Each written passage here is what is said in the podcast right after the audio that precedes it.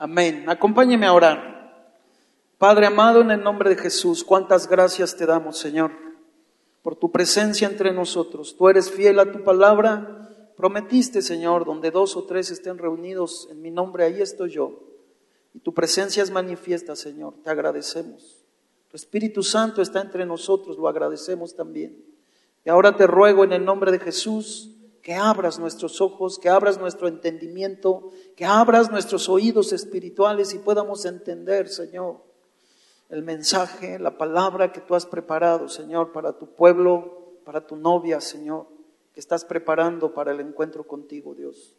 Señor, permíteme ser un canal tuyo y hablar, Señor, tu palabra con sabiduría, con gracia, con denuedo, Padre, con demostración de poder de tu Espíritu Santo.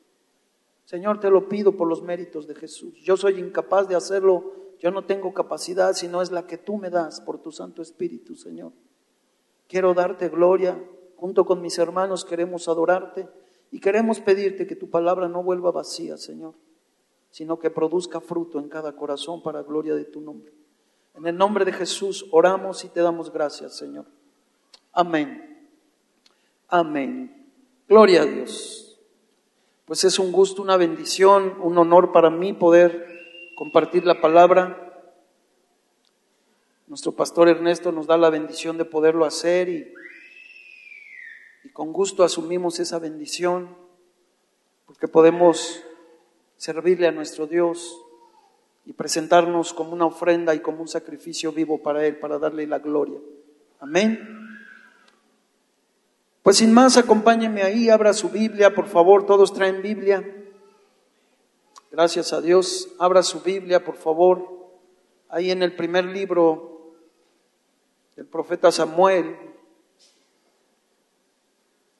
Tenemos un poquito más de tiempo, no vamos corriendo como en las otras reuniones. Ahorita ya es la última reunión y podemos quedarnos hasta las cuatro de la tarde las 5 de la tarde. ¿Qué dice? ¿Amén? ¿Sí? Eso. Gracias a Dios por esos amén. Otros se quieren ir a comer, se quieren ir a descansar y también es bueno. Vamos a dejar que el Espíritu Santo nos dé dirección. Amén. Ya está ahí en el primer libro de Samuel, capítulo 15, y vamos a leer, acompáñeme, desde el verso 1. Después Samuel dijo a Saúl, Jehová me envió a que te ungiese por rey sobre su pueblo Israel. Ahora pues, está atento a las palabras de Jehová. Así ha dicho Jehová de los ejércitos. Yo castigaré lo que hizo Amalek a Israel, al oponérsele en el camino cuando subía de Egipto. Ve, pues, y hiere a Amalek, y destruye todo lo que tiene. Y no te apiades de él. Mata a hombres, mujeres, niños y aún los de pecho, vacas, ovejas, camellos y asnos. Verso 8, acompáñeme. Y tomó vivo, ¿verdad? Saúl a Agag, rey de Amalek, pero a todo el pueblo mató a filo de espada. Y Saúl y el pueblo perdonaron a Agag y a lo mejor de las ovejas y del ganado mayor, de los animales engordados, de los carneros y de todo lo bueno, y no lo quisieron destruir. Mas todo lo que era vil y despreciable, eso sí, dice la palabra, lo destruyeron. Hay varios aspectos que vamos a ver en este pasaje, pero quiero volver al verso 1. La instrucción del Señor, y esta palabra es de parte de Dios para usted y para mí, y la instrucción del Señor es, está atento a las palabras de Jehová. Eso le dijo el, el Señor a través del profeta Samuel a Saúl. Saúl cabe mencionar que fue el primer rey de Israel. Dios tenía un propósito grande para la vida de Saúl. Pero el detalle, diga conmigo el detalle, y dígale a su hermano también, voltee con su hermano y dígale, está atento a las palabras de Jehová. Hágalo, por favor, hágalo. Por favor, desde aquí quiero verlo. Está atento a las palabras de Jehová el Señor. Porque sabe, a eso venimos en esta mañana, a adorarle, a exaltarle, pero venimos a oír la palabra bendita del Señor. Por tanto, debemos estar atentos a la palabra del Señor. ¿Está de acuerdo conmigo? ¿A eso vino usted? Si no, nos íbamos a un club social, a hacer cuates por otro lado, pero venimos a buscar al Señor, ¿verdad? Porque lo necesitamos. Amén. Lo necesitamos a Él. Entonces le dijo el Señor, ¿verdad? A través del profeta le dice a Saúl, está atento a las palabras. Pero sin embargo, y vamos a ir viendo la condición del corazón de Saúl. ¿Sabe? Repito, Saúl fue el primer rey de Israel. Y Dios lo levantó. Y si usted va algunos capítulos atrás, en el capítulo 10, viene el profeta, ¿verdad?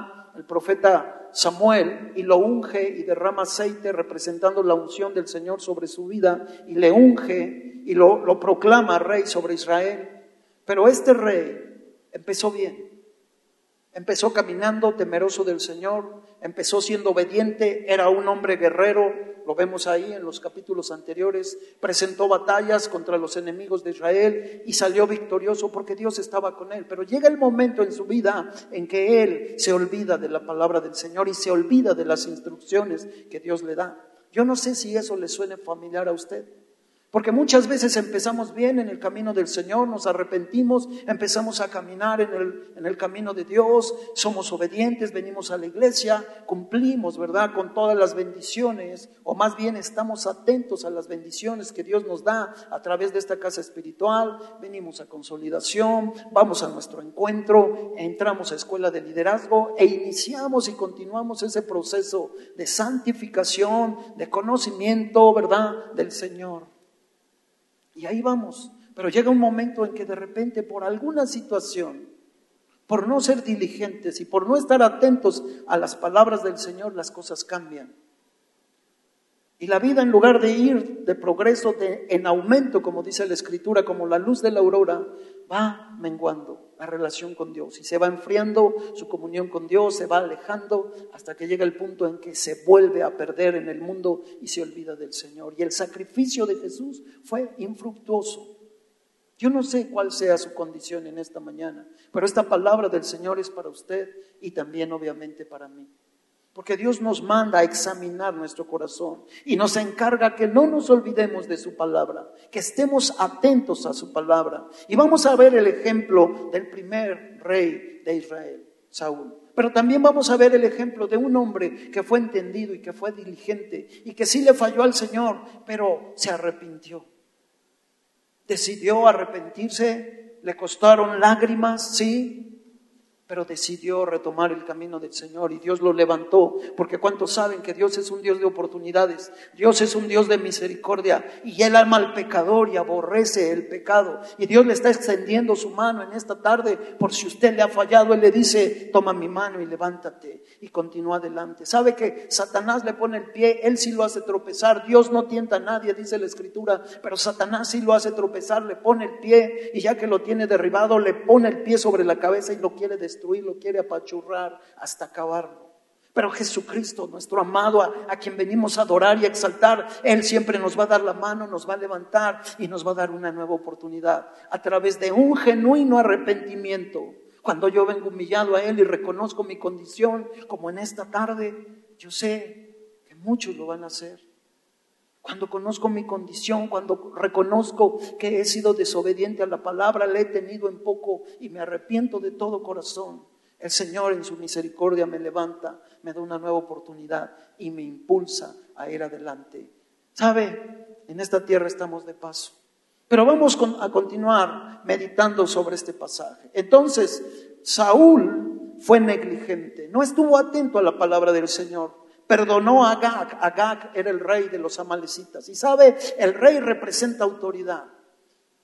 Agag representaba una autoridad y la perdonó. Agag era un enemigo de Israel, del pueblo escogido y del pueblo santo de Dios. Pero un hombre de Dios que había empezado bien, pero se desvió en su camino, perdonó la vida de un enemigo que era Agag.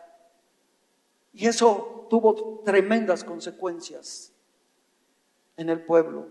¿Qué hizo Amalek? ¿Por qué Dios? Vamos al verso 3. Ve pues y hiere a Amalek y destruye todo lo que tiene. Y no te apiades de él, mata hombres, mujeres, niños y aún los de pecho, vacas, ovejas, camellos. ¿Por qué Dios da esta instrucción tan severa que destruyera y que rayera de la faz de la tierra a Amalek y la memoria de él y de todos los amalecitas? Porque lo que hizo Amalek, vamos a ver, ¿quién era Amalek? Vaya conmigo ahí a Génesis capítulo 36 y vamos a ver un poquito o vamos a aprender acerca de la genealogía. Déjeme decirle que los tatarabuelos de Amalek fueron Isaac y Rebeca. Los abuelos fueron Esaú, sus padres fueron Elifaz y Timna. Y ahí en Génesis 36, 12 dice así la palabra del Señor. Y Timna fue concubina de Elifaz hijo de Esaú. ¿Se acuerda de Esaú? Aquel que vendió su primogenitura por un plato de lentejas. ¿Lo recuerda? Aquel que se la vendió a Jacob, su hermano. Entonces, Tipna fue concubina de Elifaz, hijo de Esaú, y ella le dio a luz a Amalek. Vemos que entra en escena Amalek. Pero Amalek es mucho más que una nación. Amalek es un espíritu, un espíritu que se opone a los planes y a los propósitos de Dios. Amalek se levanta contra todo propósito de Dios. Amalek quiere destruir a las autoridades puestas por Dios también. Amalek es la figura de Satanás y contra él tenemos una lucha usted y yo, porque usted y yo somos pueblo de Dios. Y esa lucha es constante, es todos los días de nuestra vida hasta que Cristo venga o nos llame a su presencia. La lucha con Amalek es día a día y debemos de estar conscientes de ello. La escritura nos enseña, ¿verdad? Que nuestra lucha no es contra sangre y carne, ahí en Efesios 6, sino contra principados, contra potestades, contra huestes espirituales de maldad en las regiones celestes. Amalek representa un espíritu del diablo, es el mismo Satanás. Y nuestra lucha es contra él. Porque él anda como león rugiente, dice la escritura, buscando a quién devorar. Él anda como león rugiente, buscando a quién devorar. ¿Quién se va a dejar? Saúl lo permitió. Vemos un poco más de Amalek. Es una lucha contra un espíritu, ¿verdad? Un espíritu que le afecta en el terreno económico, un espíritu que le afecta en el terreno familiar, un espíritu que le afecta en el terreno ministerial y repito, es un espíritu que se opone a que el reino de Dios sea establecido no solo en usted, sino en sus hijos, nietos, bisnietos y en sus generaciones. Es un espíritu. Vamos a ver un poco más. Acompáñenme a Éxodo 17, 16. Rápidamente. Éxodo 17, en el verso 16. Y dijo, por cuanto la mano de Amalek se levantó contra el trono de Jehová. ¿Se da cuenta cómo es un espíritu que se opone a la voluntad perfecta de nuestro Dios? Por cuanto la mano de Amalek se levantó contra el trono de Jehová. Jehová tendrá guerra con Amalek de generación en generación. Esto no es un asunto histórico. Primera de Corintios capítulo 10 nos habla que las cosas que sucedieron quedaron como ejemplo para nosotros los que hemos alcanzado el final de los tiempos. Todo esto no es historia. Tiene que ver con historia, obviamente pero tiene una importancia espiritual que usted y yo tenemos que entender. Amalek es un espíritu y un espíritu que Dios prometió tener guerra contra él de generación en generación. No es casualidad que muchas veces el pueblo de Dios no quiera seguir avanzando, que el pueblo de Dios no quiera seguir eh, trabajando y cumpliendo los propósitos y los planes que Dios tiene para él. No es casualidad que muchas veces usted se sienta desanimado y no quiera venir a la casa del Señor. no quiera leer la palabra, no quiera saber nada de Dios, a pesar de que ya tiene a Cristo en su corazón, porque Amalek está susurrando, porque es una lucha día a día. Ese espíritu lo está queriendo desviar del propósito de Dios y está queriendo que haga usted la voluntad de Él. Regresemos al primer libro de Saúl, capítulo 15. Y vamos a seguir viendo el ejemplo del primer rey de Israel.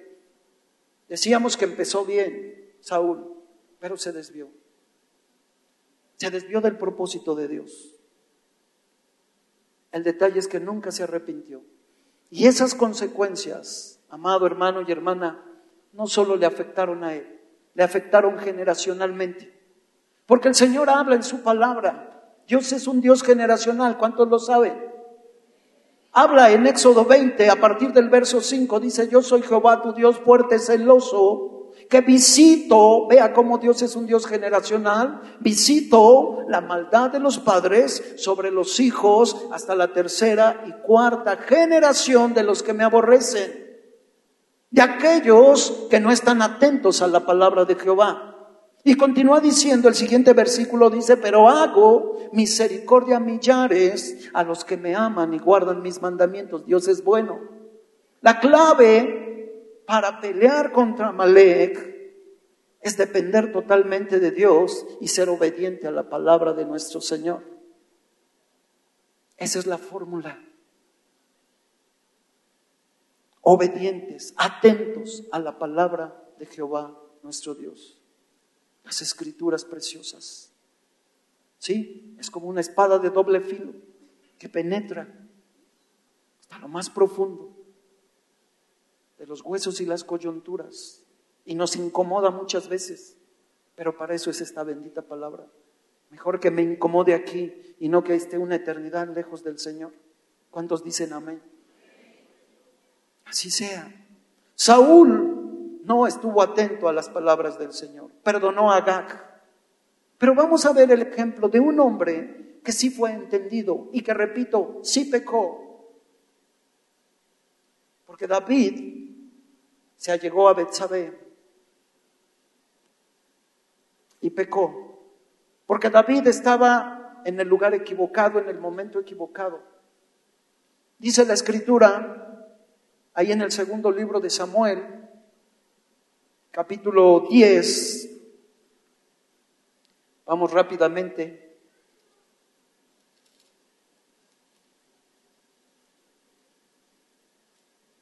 Once, capítulo once, segundo libro de Samuel, capítulo once. Aconteció el año siguiente, en el tiempo que salen los reyes a la guerra, que David envió a Joab, estoy en el verso uno, y con él a sus siervos y a todo Israel. Y destruyeron a los amonitas y sitiaron a Rabá, pero David se quedó en Jerusalén en el tiempo que salen los reyes a la guerra. Para este tiempo David ya había sido ungido como rey y en lugar de estar en la guerra, como los reyes salían a la guerra, él estaba en su casa, se quedó en Jerusalén, en el terrado. Y el verso 2 sucedió un día al caer la tarde que se levantó de su lecho y se paseaba sobre el terrado de la casa real. Y vio desde el terrado a una mujer que se estaba bañando, la cual era muy hermosa. Envió David a preguntar por aquella mujer y le dijeron, aquella es Betsabé, hija de Eliam, mujer de Urias Eteo, y fraguó un plan. Y usted conoce el resto, el desenlace de la historia. Y David se llegó a ella, tuvo un hijo, pecaron, mandó a mandar matar a Urias Eteo y la sangre fue derramada. Pero la diferencia en este hombre entre David y Saúl fue que David se arrepintió de todo su corazón. Cuando se presentaron batallas, David obedeció la voz del Señor y destruyó a sus enemigos, porque David también era un guerrero como usted y como yo, porque todos los días estamos en guerra, está consciente de ello. Todos los días se presentan batallas. Primero que nada, la batalla en nuestra carne, debemos negarnos y morir a nosotros mismos. El apóstol Pablo dijo, andad en el Espíritu y no satisfagan los deseos de la carne. Porque el ocuparse de la carne es muerte, pero ocuparse del Espíritu es vida en Cristo Jesús, Señor nuestro. Y entonces nuestra lucha es todos los días negarnos a la carne y ocuparnos de las cosas del Espíritu. Amén. Esa es la lucha. No hacer caso a las mentiras, a las artimañas del diablo a través de las obras de la carne. David sí le falló al Señor, pero David se arrepintió. Es la gran diferencia. Se humilló delante del Señor, le dolió, derramó sus lágrimas, vino el profeta Natán, lo confrontó con su pecado y él reconoció su pecado.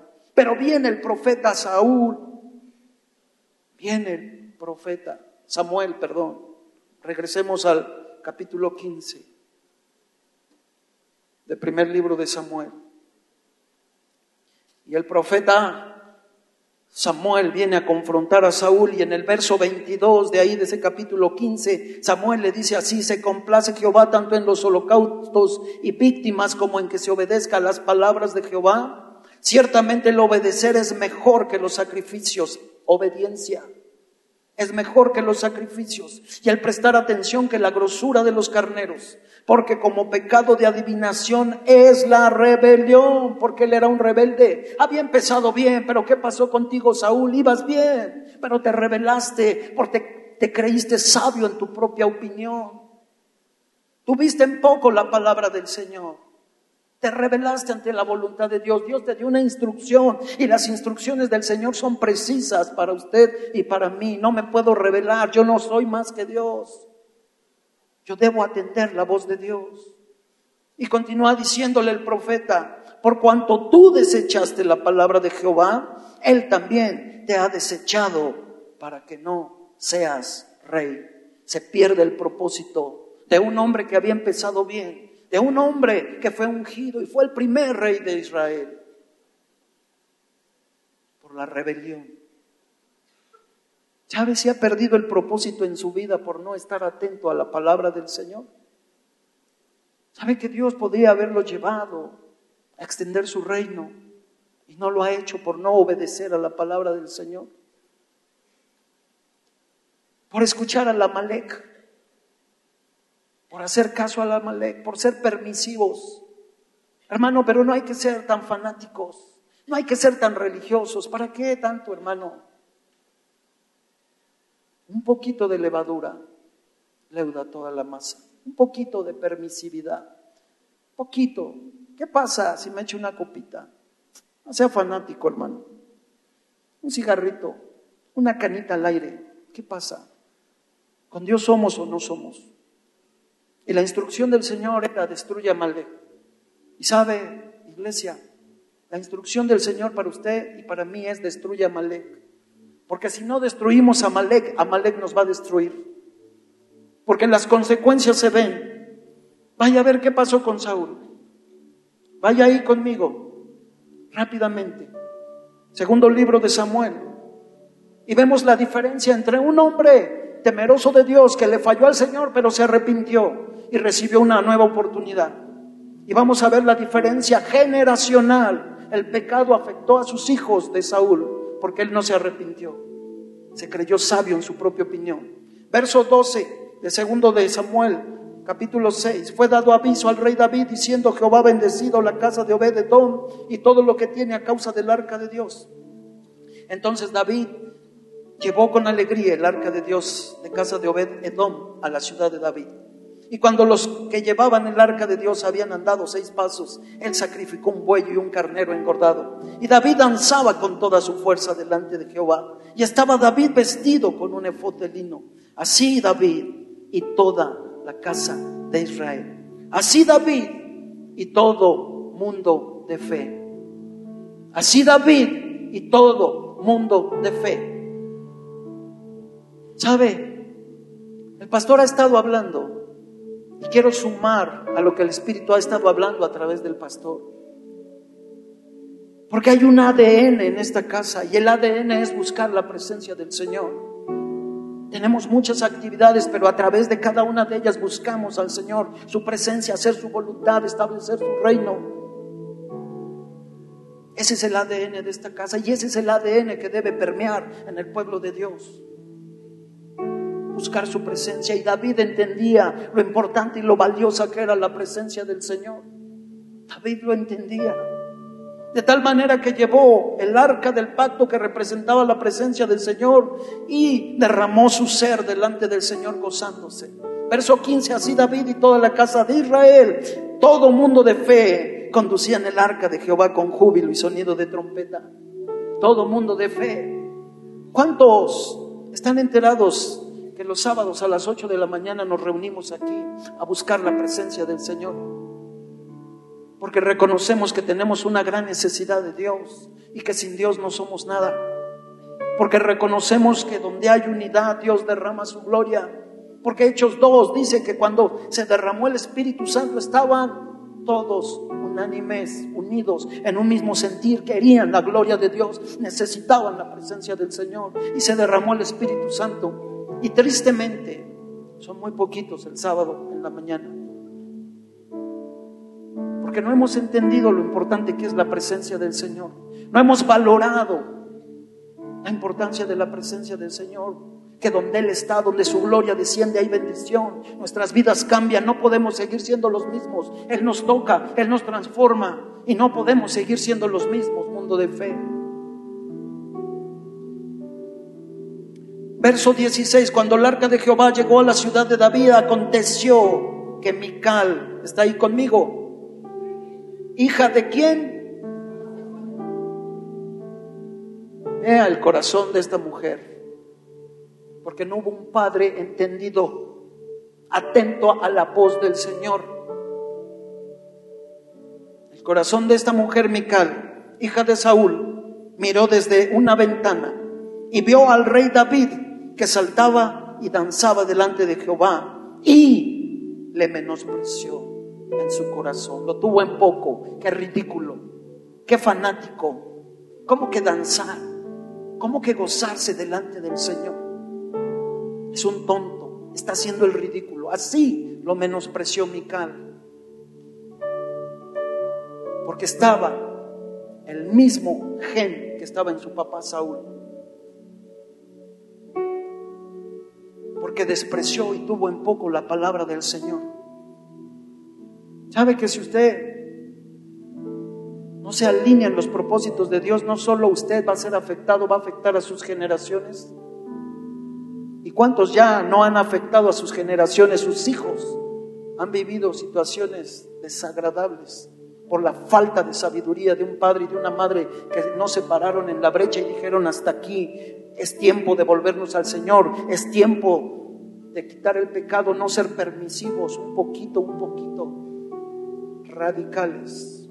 Dios quiere gente genuinamente arrepentida, que se vuelvan a Él de todo corazón. Apocalipsis 3 le habla el Señor a la Odisea.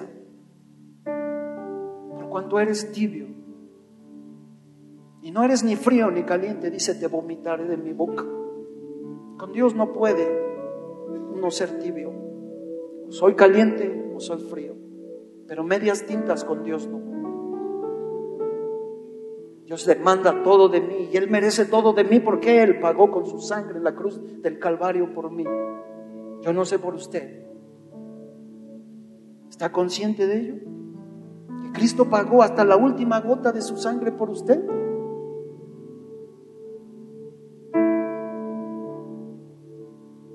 Este hombre, Saúl,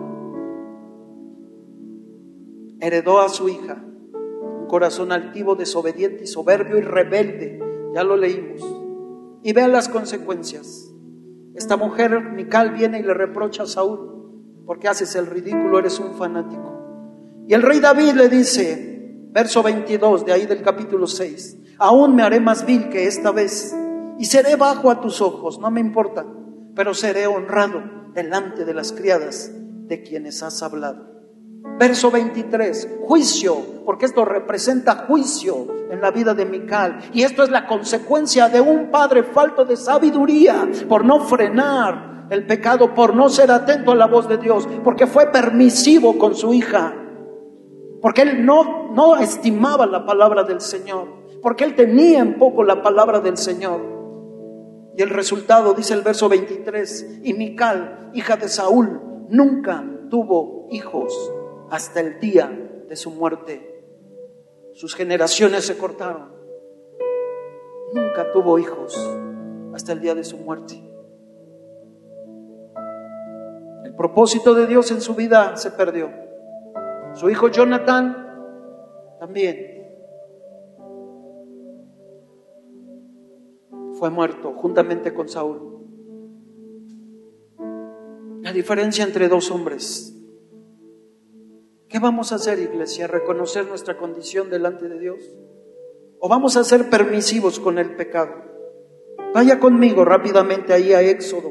Regresamos a Éxodo. Capítulo 17. Porque esta es la manera de reconocer mi necesidad y mi dependencia de Dios, reconocer que estoy mal delante de Dios. Porque la lucha contra Malek es día a día. Y un hombre de Dios, que era tartamudo y que no sabía hablar, pero que Dios puso su espíritu en él y le dio capacidad de hablar. Moisés. Ahí en el verso 11 dice así, de Éxodo 17. Y sucedía que cuando alzaba Moisés su mano, Israel prevalecía. Mas cuando él bajaba su mano, prevalecía Amalek. Era una guerra contra Amalek. Manos alzadas. Póngase de pie, por favor. Póngase de pie.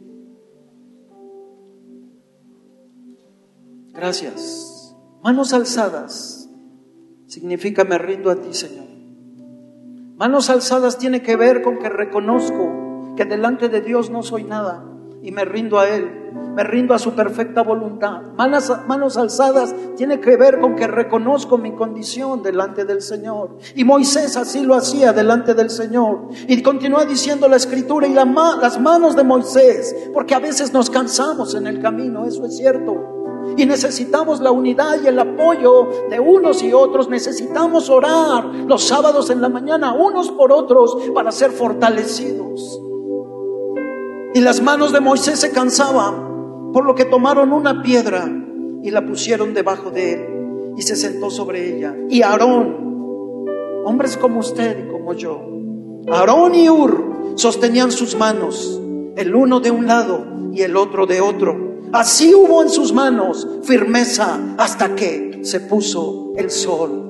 Con manos alzadas reconociendo que solamente cuando me rindo al Señor ahí va a haber victoria. Cuando me rindo al Señor y alzo mis manos, el Amalek va a ser destruido en el nombre de Jesús. Solamente con manos alzadas puedo reconocer que mi Señor es el único que me puede extender la mano y que me puede levantar y que me puede dar una nueva oportunidad con manos alzadas puedo ir delante de Dios y decirle, Señor, perdóname. Cierre sus ojos y ore conmigo y dígale, Señor, perdóname. He sido permisivo con el Amalek. Padre, ten misericordia de mí, perdóname, Señor. He sido permisivo en casa con mis hijos. He sido permisivo en mi relación contigo y sobre todo he tenido en poco tu palabra. Y veo las consecuencias de la vida de Saúl por tener en poco tu palabra. Señor, ten misericordia. Póngase a cuentas con Dios y pídale perdón. Perdóname, Señor, te necesito. Dígale, papito, te necesito. Dígale, Abba Padre, te necesito. Abba Padre, te necesito tu ayuda para vencer a Malek. Poderoso, refugio incomparable, eres tú, Jesús. Calmas la tormenta y cubres con tu gloria mi debilidad manos alzadas reconozca su debilidad delante de Dios. No hay nadie más como tú, no hay. Pues eres paz en medio de la tempestad, eres luz en medio de la oscuridad. Nos acercamos a ti, nos acercamos a ti. Eres mi fuerza en la debilidad. Eres mi luz en medio de la oscuridad. Nos acercamos a ti. Nos acercamos a ti. Abba,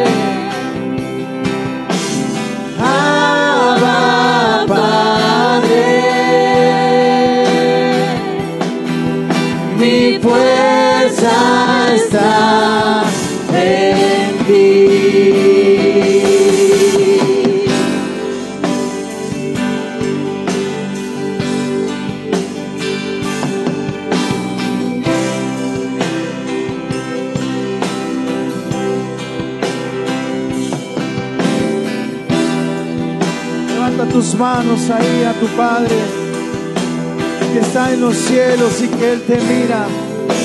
Cántale en esta tarde. Dile, Abba Padre. Abba Padre.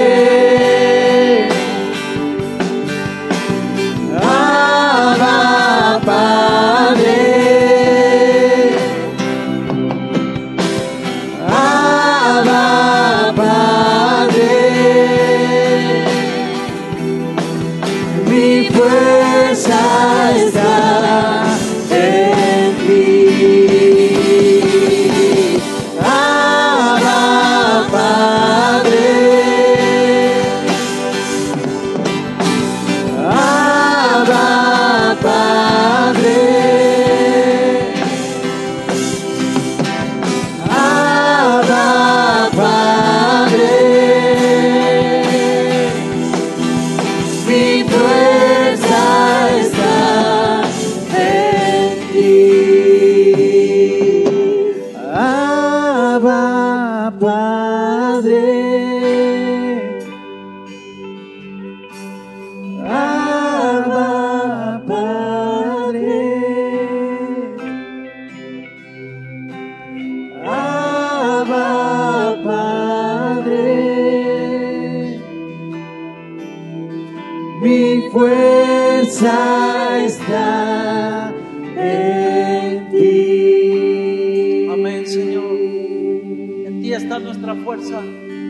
esta tarde, Señor, nos fortalecemos en ti, en el poder de tu fuerza, en el poder de tu Espíritu Santo, Señor.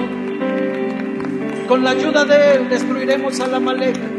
En el nombre de Jesús, en el nombre de Jesús se ha hecho.